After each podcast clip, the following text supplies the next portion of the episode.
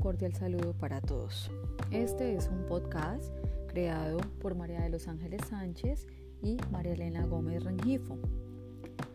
El tema de hoy es la ruta de atención integral para la convivencia escolar, la cual es un mecanismo establecido en la Ley 1620 del 2013 que se marca como objetivo apoyar al sector precisamente educativo en el fortalecimiento del ejercicio de los derechos humanos, sexuales y reproductivos. También eh, la reducción de los riesgos y el manejo de las situaciones que afecten la convivencia escolar. Por otro lado, el seguimiento a los casos que ocurren en las dinámicas en los diferentes contextos educativos y el apoyo para afrontar precisamente estas diferencias en estos establecimientos e instituciones educativas del territorio nacional.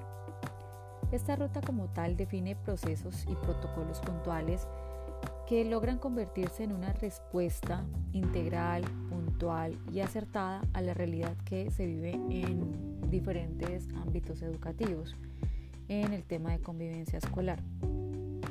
La puesta en marcha de la ruta eh, da la posibilidad de que los establecimientos logren unos resultados enmarcados en cuatro aspectos esenciales. Primero, que se logre la formación de agentes o sujetos activos de estos derechos. Segundo, el fomento de la inclusión y la participación de toda la comunidad educativa. Por otro lado, como tercer punto, la transformación y cuarto, el mejoramiento del clima escolar. Existen pues diferentes eh, protocolos como por ejemplo mediar de manera pedagógica con las personas eh, involucradas, eh, también brindar atención inmediata en salud física y mental a los afectados, realizar reportes en el sistema de información, generar eh, espacios también para exponer y practicar lo, acontecido, informar de manera inmediata a los padres, madres o acudientes de situaciones puntuales.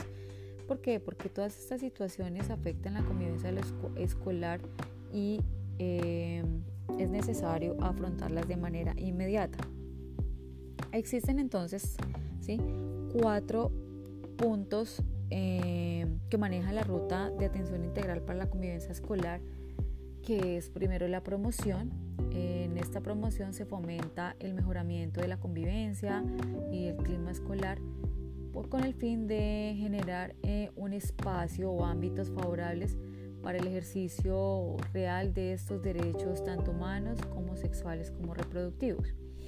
De igual manera, eh, hablamos de la prevención. La prevención entonces eh, logra que se intervenga oportunamente en estos comportamientos, en estas dinámicas, en estas situaciones que pueden afectar la perfecta realización eh, afectiva de los derechos humanos, sociales y reproductivos precisamente en este mismo ámbito escolar. Tenemos entonces el otro punto, el otro marco, que es la atención. La atención eh, logra que se asista oportunamente a los miembros de la comunidad educativa involucrados o afectados eh, frente a las situaciones de la convivencia escolar y el ejercicio mismo de los derechos. Y el seguimiento, que es la evaluación constante y periódica de, las estrategias y acciones precisamente de la promoción, la prevención y eh, la atención desarrolladas para, eh, por el Sistema Nacional de Convivencia Escolar. También eh, estos, estas rutas de atención integral para la convivencia escolar están apoyados por otros entes como es la Policía de Infancia, el Instituto Colombiano de Bienestar Familiar y por ende la Policía Nacional que deberá informar a las autoridades administrativas competentes otros de otros protocolos. Adicionalmente, eh, adelantar e imponer de inmediato medidas eh, de prevención, de restablecimiento de los derechos dentro de estos ámbitos. Eh, también realizar el reporte en el sistema de información unificado de convivencia escolar, eh, junto con otros protocolos adicionales. Bueno, este ha sido un corto, un corto relato acerca de la convivencia, de la ruta de atención integral a la convivencia escolar. Esperamos que haya sido de su agrado y poder encontrarnos en otra oportunidad. Mil gracias.